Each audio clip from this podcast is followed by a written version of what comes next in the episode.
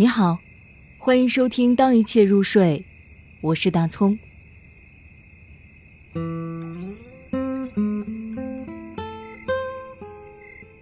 父亲和我，吕德安。我们并肩走着，秋雨稍歇，和前一阵雨相隔了多年时光。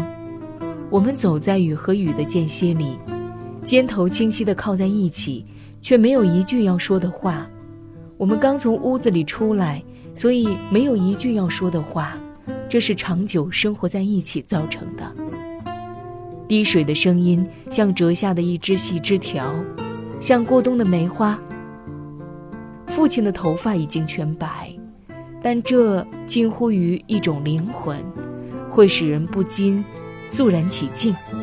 依然是熟悉的街道，熟悉的人要举手致意。父亲和我都怀着难言的恩情，安详地走着。